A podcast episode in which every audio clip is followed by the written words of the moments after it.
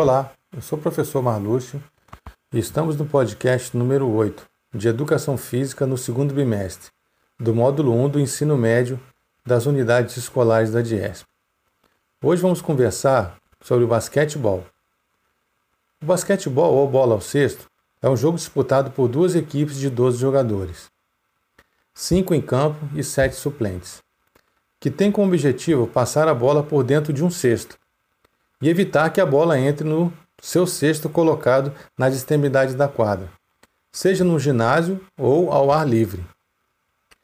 O objetivo do jogo é introduzir a bola no cesto da equipe adversária, marcando pontos, e simultaneamente evitar que essa seja introduzida no seu próprio cesto, respeitando as regras do jogo. A equipe que obtiver mais pontos no fim do jogo vence. A competição é dirigida por três árbitros, que têm como função assegurar o cumprimento das regras do jogo. Um marcador e seu auxiliar, que tem como, como funções o preenchimento do boletim de jogo, onde registram os pontos marcados, as faltas pessoais e técnicas. O cronometrista verifica o tempo de jogo e os descontos de tempo. Um operador de 24 segundos, controla os 24 segundos que cada equipe dispõe para execução de uma jogada. Normalmente são usadas no basquete três posições: alas, pivôs e armador. Na maioria das equipes, temos dois alas, dois pivôs e um armador. O armador, ou base, é como o cérebro dos jogadores, planeja jogadas e geralmente começa com a bola. O ala ou extremos jogam pelos cantos. A função do ala muda bastante. Ele pode ajudar o base ou fazer muitas cestas.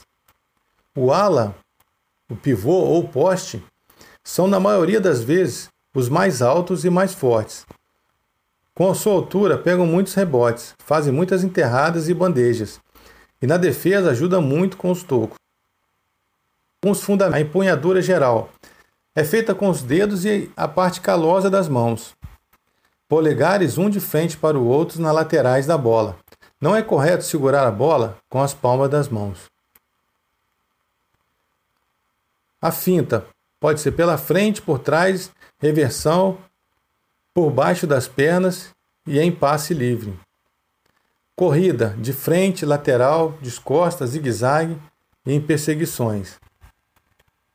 O dribles dribles de progressão é utilizado fundamentalmente para sair de uma zona congestionada e avançar no terreno sem encostar no corpo do adversário. Drible de proteção serve fundamentalmente para abrir linhas de passe e para garantir a posse de bola. Drible pedalada. Pica a bola no chão e faça o movimento da pedalada no basquetebol por cima da bola. Passes. Passes com uma mão. Usar para lançar a bola mais longe. Passe de peito. Como o nome indica, com a bola à altura do peito é arremessada frontalmente na direção do alvo. Nesse movimento, os polegares é que darão força ao passe e as palmas das mãos deverão apontar para fora, no final do gesto técnico. Passe picado ou quicado muito semelhante ao passe de peito, tendo em conta que o alvo inicial é o solo. O ressalto da bola terá um objetivo comum ao do passe de peito, isto é, a mão alvo do colega ou as zonas próximas do peito. Passe de ombro. É utilizado nas situações que solicitam um passe comprido. A bola é lançada como o lançamento de uma bola de beisebol. É um tipo de passe com uma trajetória linear e em direção ao alvo. Passe por cima da cabeça. É usado quando existe um adversário entre dois jogadores da mesma equipe. Esses foram alguns exemplos de, de passe e alguns fundamentos e as regras do, do basquete que vimos hoje. Foi muito bom estarmos juntos em mais esse podcast e até o próximo.